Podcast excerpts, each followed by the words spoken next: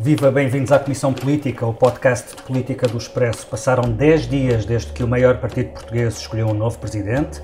O PSD ainda não mudou de líder, formalmente está tudo na mesma, mas a mudança pressente-se no ar e nas declarações que se vão ouvindo, sobretudo à esquerda. Rui Rio ainda não começou as arrumações no seu partido e, tanto quanto confessou ao Expresso de sábado passado, nos dias a seguir à sua eleição, dedicou-se a arrumações bem mais prosaicas. Pôs em ordem o seu escritório de casa, pagou o IVA e pagou a conta d'água da sua casa de fim de semana. Enfim, um homem com prioridades bem definidas. Na primeira parte desta comissão política, vamos falar do que já mudou e do que vai mudar com a entrada em cena de Rui Rio. Na segunda parte, vamos analisar como se posiciona o PS nestes tempos de mudança e de rearrumações na política portuguesa. Para já, a preocupação socialista parece ser tranquilizar os parceiros da geringonça e assegurar que, com Rio ou sem Rio, à esquerda não muda nada. Será assim? Por fim, o terceiro tema será o elefante no meio da sala chamado Angola. O normal funcionamento das instituições democráticas, neste caso, o normal funcionamento da justiça portuguesa e a sua independência em relação ao poder político, causou uma tempestade nas relações entre Lisboa e Luanda. Estamos a gravar na manhã de terça-feira, dia 23 de janeiro, dia em que haverá em Davos o segundo encontro entre o primeiro-ministro português António Costa e o presidente da República de Angola, João Lourenço. Serão estes os temas desta reunião e lá para o fim também falaremos de outras coisas que não saem da cabeça da Ângela Silva, que é jornalista do Expresso que acompanha a política portuguesa através do posto de observação privilegiado do Palácio de Belém. Olá, Ângela. Olá, bom dia. O Adriano Nobre, que segue o Partido Socialista e o Governo e não podia estar mais em cima da situação, pois está em direto de Coimbra, não estranhem por isso este ruídozinho de fundo, ele está ao telefone, eh, porque está em Coimbra a acompanhar as jornadas parlamentares do PS que terminam esta terça-feira. Olá, Adriano. Olá. Eh, e o Pedro Santos Guerreiro, que é diretor do Expresso e que comigo forma a dupla residente deste podcast. Olá, viva! Eu sou o Felipe Santos Costa, vamos a isso. Entre o CDS, o PSD e o PS, eu acho que há traços comuns que o, partido, o país ganhava muito, que fossem aproveitados no sentido do interesse nacional e não inventar, às vezes, diferenças artificiais só para parecer tudo muito diferente. O país tem perdido com isso.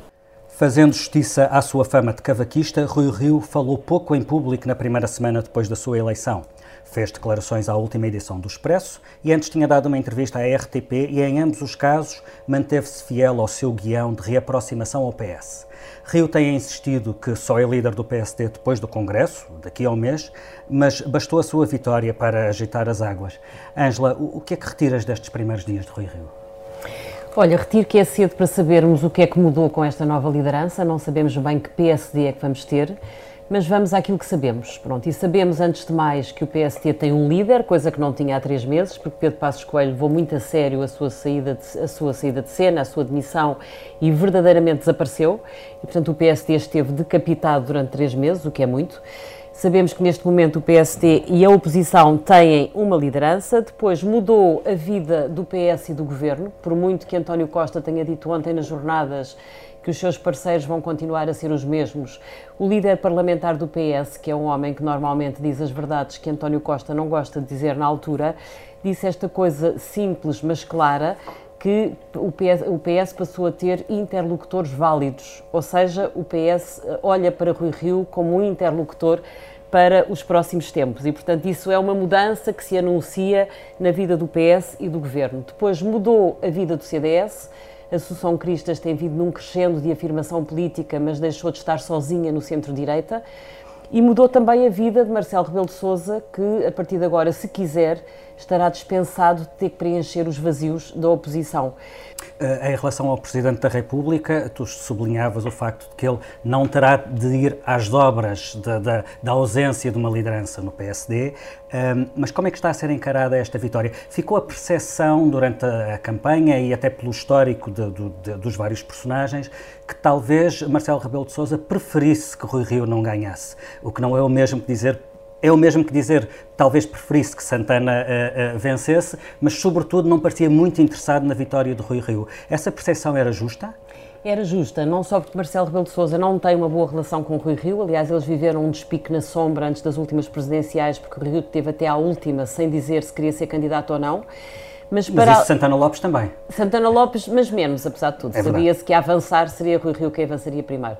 Mas eu acho que nem é tanto essa a questão. Acho que Marcelo Rebelo de Sousa está muito preocupado em ter uma liderança do PSD que consiga unir a direita. Para ele é importante haver uma oposição clara, como ele tem dito várias vezes, e forte, e ele acha que para isso, e dado o, o, o score que, que o PS tem nas sondagens, é fundamental que a direita se una e ele confiava mais em Pedro Santana Lopes do que em Rio Rio para uma, uma coligação uh, com o CDS. Como se viu, o Rio chega ao poder no, no, no, PSD e a primeira coisa que faz é falar para o PS.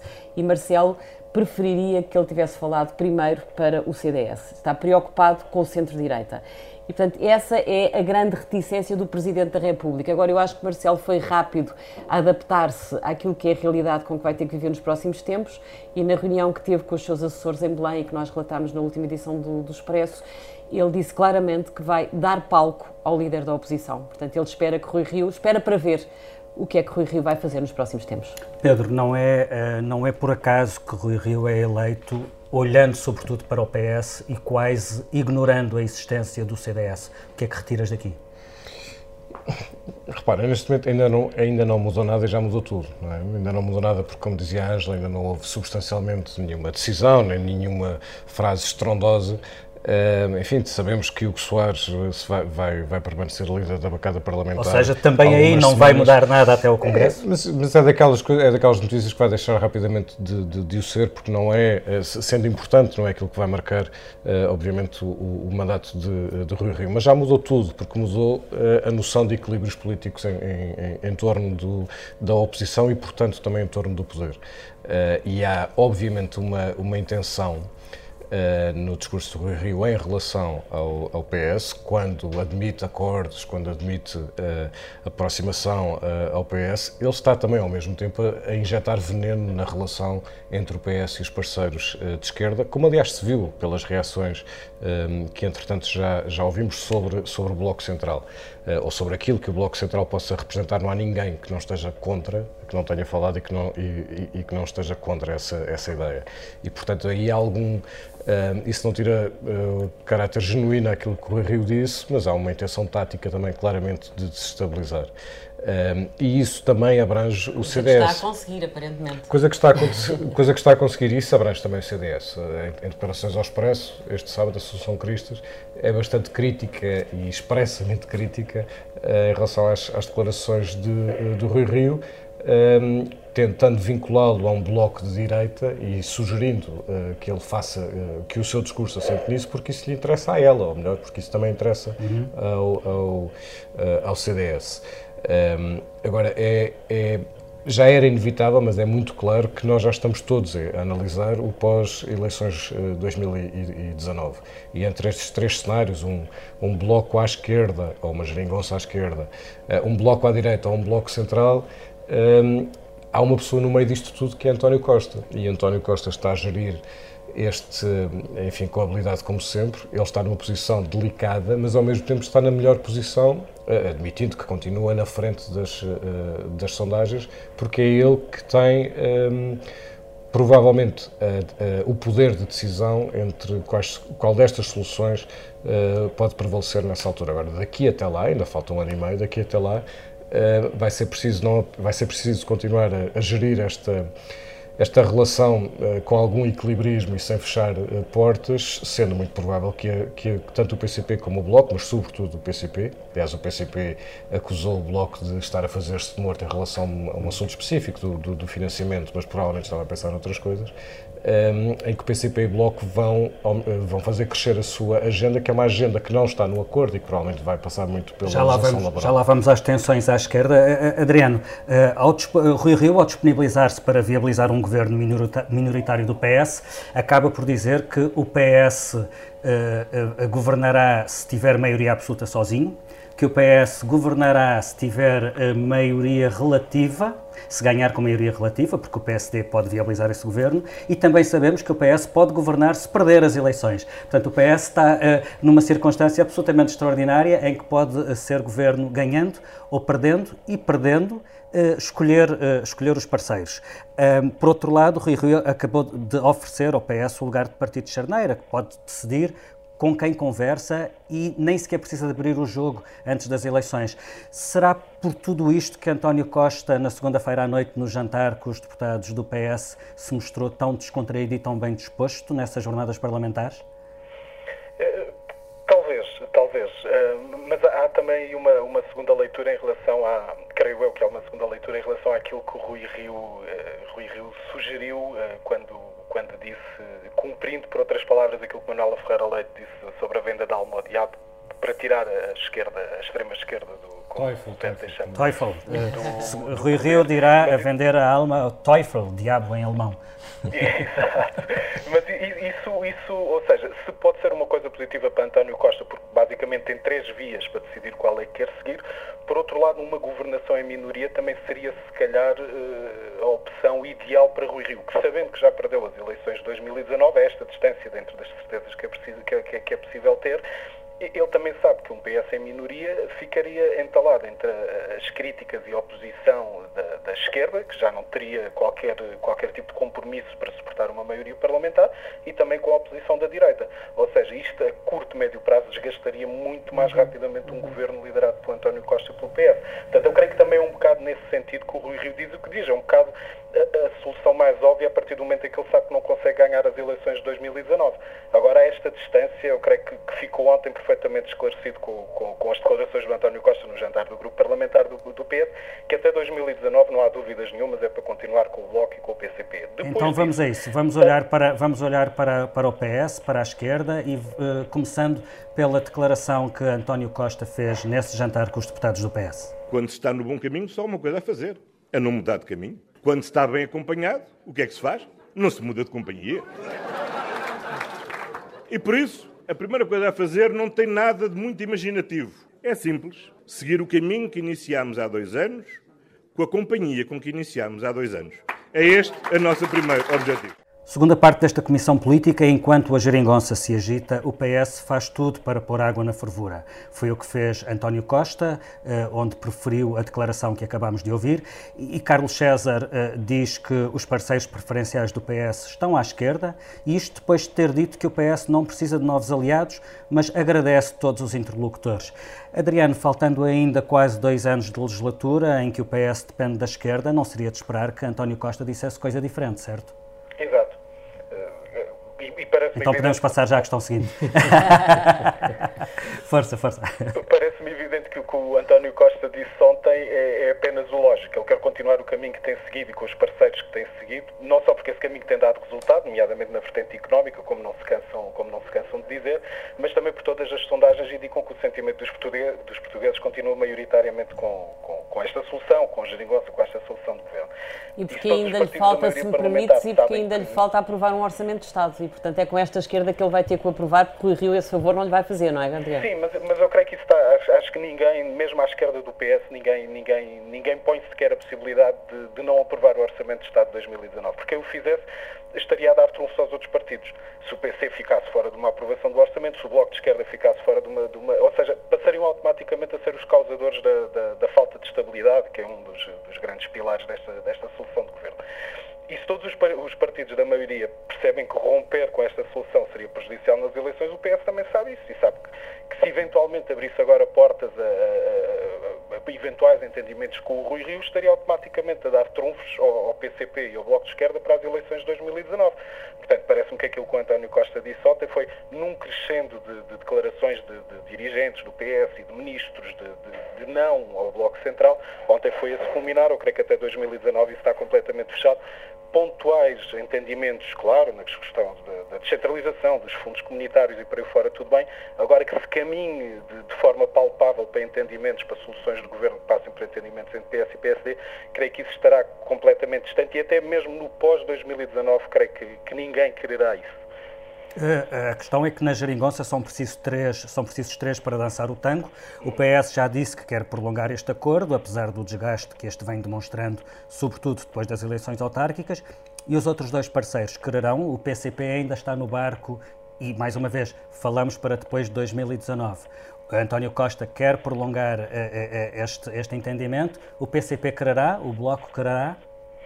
Não sei, eu acho que é, é, muito difícil fazer essa futurologia, mas, mas há uma coisa que toda a gente sabe, até porque os partidos o têm dito, tanto o Bloco como o PCP, vai depender muito da relação de forças. Ou seja, se for com esta atual relação de forças, se o PCP e o Bloco tiverem oscilações menores ou oscilações residuais em relação ao resultado eleitoral de 2015, eu creio que se calhar uma solução deste tipo, com um apoio, com acordos firmados, eh, pode não se repetir, mas pode eventualmente haver uma solução mais inclinada à esquerda, mas com o António Costa depois a fazer uma, uma gestão, digamos, de, de quase de, ao nível de trapézio entre aquilo que precisa da esquerda para continuar a legislar, na, para, para, continuar a governar no sentido da devolução de rendimentos às famílias e por aí fora, aquilo que tem sido feito até agora, e depois também os entendimentos que são precisos. À, à direita, como Augusto Santos Silva disse este fim de semana, este fim de semana ao Expresso, é porque há muitas matérias em que toda a gente sabe que o PS está muito mais próximo do PSD do que do, do, do Bloco de Esquerda e do PCP. Eu creio que esse pragmatismo que António Costa já deu provas mais do que evidentes que, que o tem, continuará, continuará a ser muito presente para lá de 2019. Mas falar... tudo dependerá, lá está, da relação de forças que sair dessas eleições. Nós damos por adquirido que o PS não terá maioria absoluta. Não atendo, dependerá muito do, do, do, do nível de, de votação que, sobretudo, o Bloco de Esquerda pode eventualmente vir a ter, porque o Bloco tem sido o partido que se tem colocado menos de fora de uma eventual solução uh, a dois para, para formar governo. Agora dependerá, se o Bloco tiver 15%, 16%, dependerá, dependerá muito dessa, dessa é, relação. É claro que se o PS tiver maioria absoluta sozinho, uh, uh, a questão resolve-se por si. Quer dizer, mais do que ser um homem do centro, eu acho que António Costa é claramente um homem do sistema e acho que há, há alterações e reformas a fazer do ponto de vista do sistema que eh, Costa sabe que fará mais facilmente com o PSD do que fará com os, com os, atuais parceiros que tem à esquerda. Porque repara, a agenda de Costa com o Bloco e com o PC é uma agenda que está bastante esgotada. Uhum. O Adriano falava há pouco da questão da reposição de rendimentos. Eh, a reposição de rendimentos está feita. Agora é continuar. Portanto, a agenda comum à esquerda é uma agenda fraca. Nós temos dificuldade em alinhar meia dúzia de ideias que eles poderão ainda eh, levar por diante. E pontos importantes, deixa-me só introduzir esta questão, pontos importantes que a esquerda ainda reclama, o PS não parece para aí virado, nomeadamente em relação à legislação laboral. Pronto, é aí que aparece a, costela moderada e centrista de, de António Costa. Portanto, não estamos a vê-lo a afrontar o patronato ou o mundo empresarial com uma reforma da legislação laboral para agradar ao, ao, Bloco e ao PC. E, portanto, ele tem, nesta altura, uma série de pontos em comum com o PST, seja a reforma da floresta, que ele não conseguiu, por exemplo, entender-se com o PC, como nós vimos, uhum. seja a questão da descentralização do país, que é uma agenda comum que ele partilha com o Rio desde que eram os dois autarcas das duas maiores câmaras do país, seja a questão de, das obras públicas, qual o, o, grande pacote de obras públicas a, a, agendar para os próximos tempos, seja a questão dos fundos que terão que vir da, da União Europeia. Portanto, há uma agenda comum PS-PSD bastante mais robusta do que a agenda comum PS-PC e Bloco. Agora, claro que isto... Permitem acrescentar só uma Força, coisa Adriano. em relação às eleições de 2019 há algo que António Costa já, já sabe de antemão. É, o guião eleitoral do Bloco e do PCP para 2019 já está, já está mais do que anunciado. É mais investimento nos serviços públicos, as rendas da energia, as parcerias público-privadas, as alterações à legislação laboral e são tudo matérias em que o António Costa tem resistido a, a ceder e a vergar-se perante as exigências do PCP e do Bloco. Portanto, eu aí concordo, concordo com, com o que a Angela diz. Há, há muito, se calhar, depois de 2019, haverá muito mais pontos de entendimento com o PSD do que eventualmente a capacidade de continuar a ceder ao Bloco e ao PCP. Isso, isso, significa que podemos estar mais próximos de um bloco central, ainda que inorgânico, do que de uma reedição da Jeringonça? Eu acho que um bloco central orgânico está fora de causa. Acho que um bloco central inorgânico, nem faz muito sentido chamar-lhe um bloco central, mas haver de facto espaço para entendimentos entre o PS e o PST é claramente um cenário a não excluir. Até porque, para além destas questões, a, a descentralização, a reforma da floresta, os fundos estruturais, quer dizer, para além de tudo isso, Há, há, duas ou três questões que têm que ser mexidas, que Rui Rio já disse que só podem ser mexidas com os dois maiores partidos e António Costa concordará com isso, seja mexer na Segurança Social, seja mexer no SNS, seja inclusivamente, eh, sei lá, no âmbito da reforma do Estado, que é um, é, um, é um chavão gasto, mas é uma questão que verdadeiramente alguém vai ter que mexer mais dia menos dia, portanto, repensar as funções do Estado e isso só se faz com o PS e com o PST. Portanto, numa próxima legislatura, julgo que faz sentido uh, ponderar essa hipótese de ver António Costa e Rui Rio sentados à mesa uma, duas, três, quatro, cinco, seis vezes para debaterem questões que Marcelo Rebelo de Sousa, a partir de Belém, vai patrocinar. Pedro, com estes protagonistas, isto cheira mais a geringonça à esquerda ou a geringonça ao centro? Com estes protagonistas será aquilo que for conveniente, não é? Aquilo que for que resultar de, das, das, próprias eleições. Agora, não só de facto há, há, há muito que eh, este, este, aspecto que a Angela, que a Angela Silva falava é, é, é muito relevante, uh, havendo coisas que os separam e elas já foram notadas, tem a ver com as propostas para, as, para a atualização das pensões em relação uh, ao ciclo económico, ao déficit zero, ao superávit, etc. Mas de facto há uma, há, há uma agenda muito comum que é diversa um, do que acontece precisamente entre o, entre o PS, uh, o Bloco e o PCP.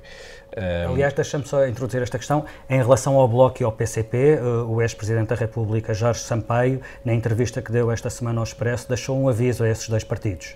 O PC é um partido de poder quando possível. E, portanto, vai medir muito seriamente se o deixa de ser ou se quer deixar de ser, porque chega outra vez, quase, digamos assim, a ser aqueles 7 ou 8% da baixa da banheira com toda a estima que tenho por eles. O Bloco é, é parecido, porque o que é, afinal de contas, o Bloco? É uma força que não tem força eleitoral autárquica nenhuma, tem um conjunto de gente interessante, mas o que é que faz o Bloco fora do poder? Não chega às autarquias sequer. Tem um vereador, que milagre, na Câmara de Lisboa. Não Também não tem sindicatos? Ah, está bem, não tem, mas, mas os sindicatos não são suficientes para tudo isto. Atenção. Então o Bloco precisa do poder. Eu acho que tem que medir seriamente qual é a sua relação com o poder. Uns e outros, de que eu estou a falar, têm que medir que tipo de compromissos têm que fazer para se manterem nas posições em questão. E isso é uma coisa que tem que ser saber digerir aquilo que são os compromissos europeus que o PS tem com aquilo que são os seus compromissos internos. Está a desafiá-los, ou melhor, está a, a, a constatar o, Estou a dizer que isto é assim, porque alguém pensa que Portugal seria neste momento viável com as finanças que tem, contestando os compromissos europeus. Ou seja, Jorge Sampaio vem avisar que também há decisões que o Bloco e o PCP têm de tomar em relação à sua relação com o poder. E em relação àquilo que estão dispostos a abdicar, a, expressão é dele, para, para estar ou não no poder. Jorge Sampaio diz algumas coisas uh, muito interessantes e que não estão propriamente na nossa, no nosso debate uh, cotidiano. Um, ehm, uma delas, aliás, ele fala da, da, da, falta de discurso para as empresas que existe no PS um, e, nos seus, e nos seus parceiros, aquilo que falávamos há pouco, e aí é precisamente um ponto uh, onde António Costa encontrará muito mais uh, identidade com, uh, em Rui Rio, mas fala também sobre se o Bloco e o PC estão disponíveis a, a, a regressar a, a, um eleitorado de 7, 8%, uh, enfim, ao eleitorado abaixo da banheira, é, é a imagem usada. E, e, e, há uma questão que se vai provavelmente pôr, ou quase inevitavelmente pôr, no próximo, na, na próxima legislatura, que tem a ver com o ciclo económico. Uh, nós hoje, com, enfim, a economia está, está a crescer, como sabemos, são ótimas notícias, as finanças públicas uh, estão, estão controladas, o que são ótimas notícias, mas sabemos que isso também acontece porque há um ciclo económico muito favorável, e ainda bem, a que, a que isso a, aconteça. Mas a economia evolui em ciclos e depois dos ciclos de prosperidade vêm sempre ciclos de recessão. Isto não é nenhum mau presságio, isto é mesmo assim. Aliás, Christine Lagarde, no Encontro de Davos, disse isto: nós estamos numa retoma cíclica, como quem diz, depois virá o ciclo seguinte, que é um ciclo uh, de menor crescimento ou mesmo de, de recessão. E o, o, a política que nós neste momento temos implementada não aguenta um ciclo de, de recessão, porque nós continuamos com ciclos de, continuamos com austeridade muito, uh, muito determinante, ou se quisermos, com uma carga fiscal altíssima, ainda que através de impostos indiretos. Temos uma dívida que permanece altíssima. Temos uh, os serviços públicos, como sabemos, uh, alguns deles em, em, em, ruptura, nomeadamente no Serviço Nacional de Saúde. Ora, num ciclo de crescimento económico negativo, esta é uma expressão economista, esta política não resiste e então isso, tudo isso precipita reformas ou necessidades de intervenção política que hoje não estão em cima da mesa e que têm muito mais enquadramento entre PS e PSD do que uh, à esquerda. Portanto, não é indiferente para o próximo ciclo político aquilo que, se, que inevitavelmente ou muito provavelmente acontecerá do ponto de vista económico. E aquilo que Jorge Sampaio fala é dessa necessidade de reformas que precisa de entendimentos alargados. Aliás, e nós perguntamos, alargados quer dizer o quê? Dois terços da, da, da, Assembleia, ele diz exatamente. Ele aí está a falar na questão da reforma do território, porque pode bolir com questões uh, constitucionais. E está a falar de PS-PSD. E está a falar de PS-PSD. E vamos ao terceiro tema em agenda nesta Comissão Política. à justiça o que é da justiça, à política o que é da política, eh, não temo nada, eh, não ignoro que há aqui, como o Primeiro-Ministro disse, numa expressão que me pareceu feliz, uma irritante. Há uma agravante que é a solução desse irritante não está nas mãos nem do Presidente da República, nem da Assembleia da República, nem do Governo, não está nas mãos do poder político, mas com paciência, com sentido de Estado, com responsabilidade de todos, superaremos esse irritante esta terça-feira, António Costa reúne-se em Davos com João Lourenço, naquele que será o segundo encontro entre ambos, neste clima em que há um irritante. Nem o próprio Primeiro-Ministro esconde que há um problema que pode minar as relações bilaterais. A acusação a Manuel Vicente, ex-vice-presidente de Angola, no âmbito da Operação FIS. Luanda exige que o processo seja transferido para Angola, onde Vicente teria imunidade, mas as autoridades judiciais portuguesas recusam fazê-lo. No entanto, esta segunda-feira, na primeira sessão do julgamento, o juiz decidiu separar Manuel Vicente do resto do processo, o que foi visto como um primeiro passo positivo. Um, Adriano, tendo em conta que este é um problema tão agudo uh, e que pode ter consequências tão graves, imagino que este seja um assunto que também esteja na preocupação das cabeças dos deputados do PS, não? Uh, acredito que esteja, mas não é um, ou seja, é um não assunto nestas jornadas parlamentares aqui, aqui em Coimbra. Oh, isso é surpreendente. E Viseu. Não tem sido muito comentado, aliás, o, o Primeiro-Ministro ontem à saída de uma das cerimónias foi, foi questionado, os jornalistas tentaram questioná-lo sobre o, sobre o processo que tinha, que tinha arrancado ontem e ele não respondeu, seguiu em frente. E acredito que que, que a mensagem principal é remeter para, para, o que, para o que o Ministro dos Negócios Estrangeiros, Augusto Santos Silva, tem dito, que também tem sido mais ou menos o óbvio, é a tal ideia do à justiça o que é da justiça, à política o que é da política, assumindo toda a gente que isto é, obviamente, estamos a pisar gelo muito fino e, e temos que tratar tudo com, com grandes com, com, com pinças. Então ficam os deputados do PS com outras preocupações. Pedro, um, à justiça o que é da justiça, à política o que é da política. Porém, a decisão do juiz que julga a Operação FIS de separar o caso Manuel Vicente do resto do processo pode significar que o pior já passou?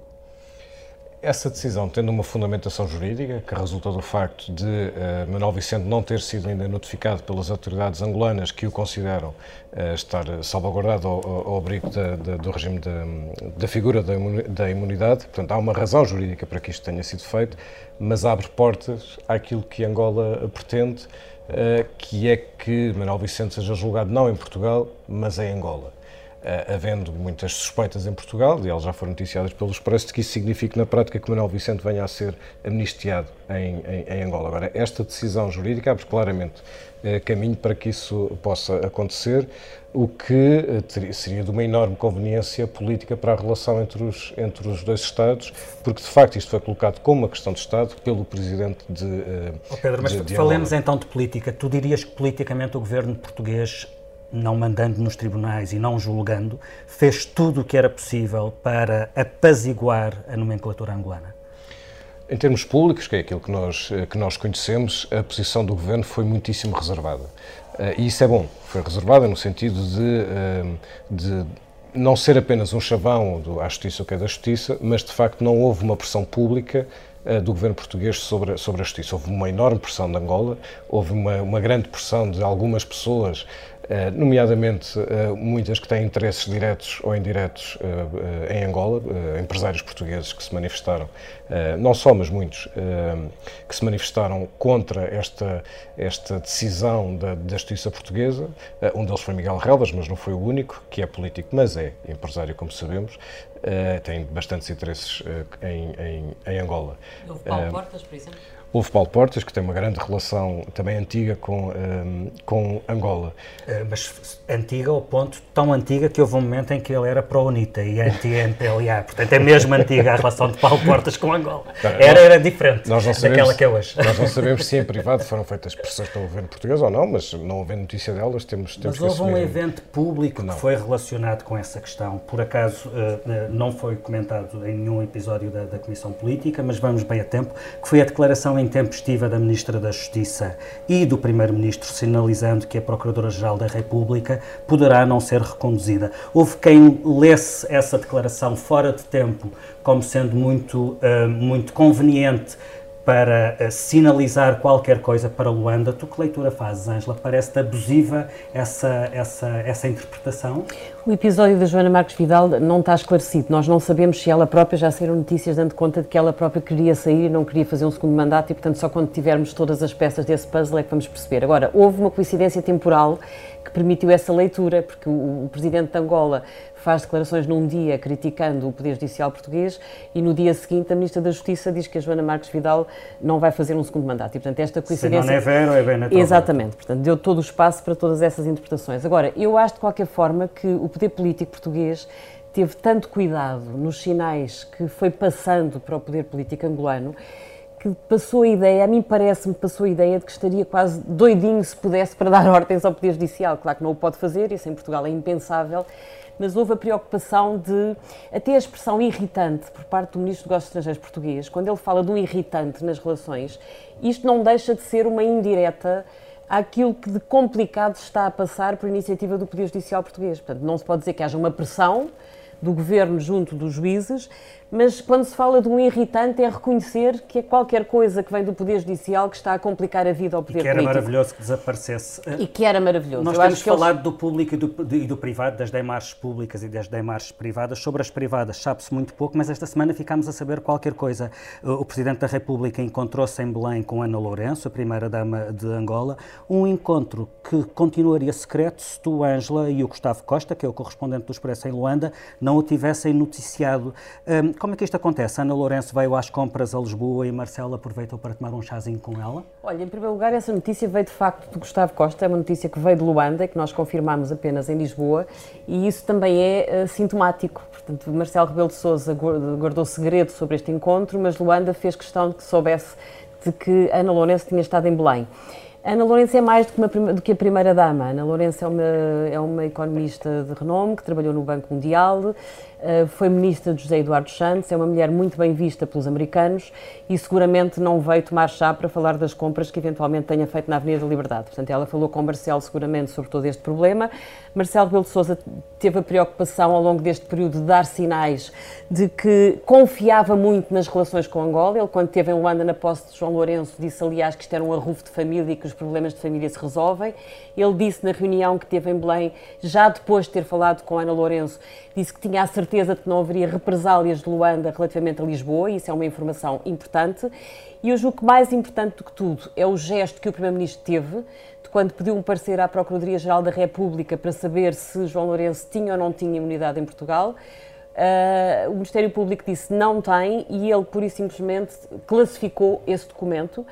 Isso foi uma informação dada por Marcos Mendes na SIC e uhum. que é muito relevante. No fundo, ele pôs fechado a sete, a sete chaves o documento que menos interessava uh, tornar público, porque era confirmar que João Lourenço não tinha imunidade em Lisboa. Portanto, o poder político português, eu acho que tem feito tudo, tudo o que está ao seu alcance, para além de tudo, para tentar uh, pôr água na fervura nas relações com Luanda. E agora basta esperar pela decisão do Tribunal da Relação, que provavelmente põe fim a todo este processo. E chegamos àquele momento em que falamos de outros assuntos que não nos saem da cabeça. A, a mim não me sai da cabeça uma iniciativa legislativa do PS que já tem alguns meses e que deu brado, a, a, a ideia de dar aos condomínios o poder absoluto e vinculativo para a abertura de unidades de alojamento local. É um caso curioso porque o grupo parlamentar do PS avançou com uma proposta que tinha a oposição de toda a gente que percebe alguma coisa sobre este assunto. Foi contra o governo, foi contra o presidente da Câmara de Lisboa, foi contra o presidente da Câmara do Porto Estamos a falar dos dois autarcas das duas cidades onde esta questão é mais relevante. E o PS, de sua iniciativa, falando não se percebe com quem, com base não se percebe em quê, Uh, insistiu numa, numa, numa, numa norma que uh, toda a gente achava uma péssima ideia, para agora, na semana passada, vir admitir que sim, era uma, uma péssima ideia e, e deixar cair esta iniciativa. E bom, isto fez-me lembrar aquela velha máxima de que pior do que um idiota é um idiota com iniciativa. E tu, Ângela, o que é que não te sai da cabeça? Olha, a mim não me sai da cabeça o som dos gritos do miúdo que vi no último episódio do Super Nani na SIC uh, os gritos do miúdo enquanto pontapeava a mãe e não me sai da cabeça o som da palmada no rabo, que provavelmente a Super Nani não acha pedagógico, mas que eu tenho a certeza que ele agradeceria que alguém lhe tivesse dado. Muito bem. Uh, Pedro, e a ti, o que é que não sai da cabeça? É isto. But I want to say one thing to the American people. I want you to listen to me. I'm going to say this again. I did not have sexual relations with that woman, Miss Lewinsky. I never told anybody to lie, not a single time, never. These allegations are false, and I need to go back to work for the American people. Thank you.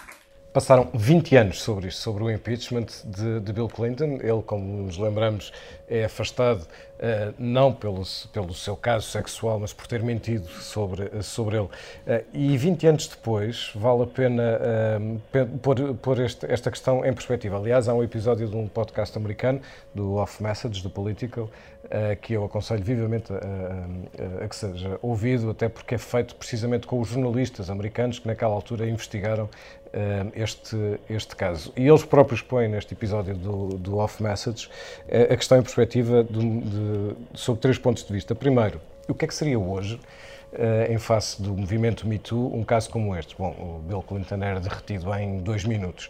Uh, segundo, porque naquela altura não havia redes sociais, a própria propagação de informação na internet e dos, da relação dos jornais com a internet não, não, não tinha nada a ver com o que é hoje, tanto que as notícias duravam uma semana na Newsweek, uh, esperando a, a semana seguinte. E terceiro, é que apesar dos Me Too's, nós hoje temos um presidente americano envolvido em escândalos sexuais que não tem impacto nenhum. Eh, nomeadamente o, o, alegado pagamento que foi feito a uma atriz porno para que não contasse uma, uma, uma relação contratada entre o Presidente e, a, e, e, essa atriz. Isso foi uma notícia que durou dois dias e que foi uh, engolida Uh, pelos casos seguintes, e eles próprios uh, admitem que assim é, porque Trump tem tantos casos, e nós estamos, no fundo, a discutir se ele é uma pessoa mentalmente estável, que casos como este, um, que há 20 anos levaram à queda de um presidente, uh, hoje são uh, notícia do dia e são engolidos pelas notícias dos dias seguintes. Mas enfim, Trump é Trump. Então ficamos a saber que a Ângela e ao Pedro não saem da cabeça palmadas no rabo, de natureza diferente. E tu, Adriano, o que é que não te sai da cabeça? Bem, mudando radicalmente de assunto, aquilo que não me sai literalmente da cabeça é esta nova vaga de boa música portuguesa que tem aparecido. Agora não consigo parar de de forma crescente nos últimos anos. O último ano foi um ano muito bom em termos de, de, de bons álbuns feitos por músicos portugueses, nomeadamente o Luís Severo, o Legendary Tigerman, agora mais no final do ano. Benjamin, no ano anterior, Samuel Luria também tinha lançado um grande álbum. Vêm mais dois, Linda Martini e Manuel Cruz. E eu acho que é de louvar esta, este, este renascer quase da boa música que é feita uh, por músicos portugueses, não só cantada em português, mas por músicos portugueses.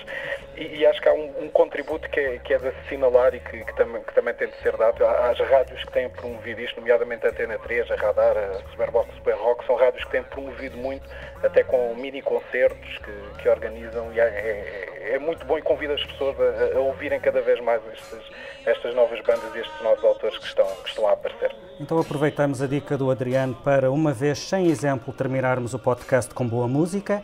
Ficamos por aqui esta semana, a edição multimédia da Joana Beleza, a ilustração do Tiago Pereira Santos. Voltamos para a semana. Vamos embora sair, vamos embora ficar, vamos embora cair,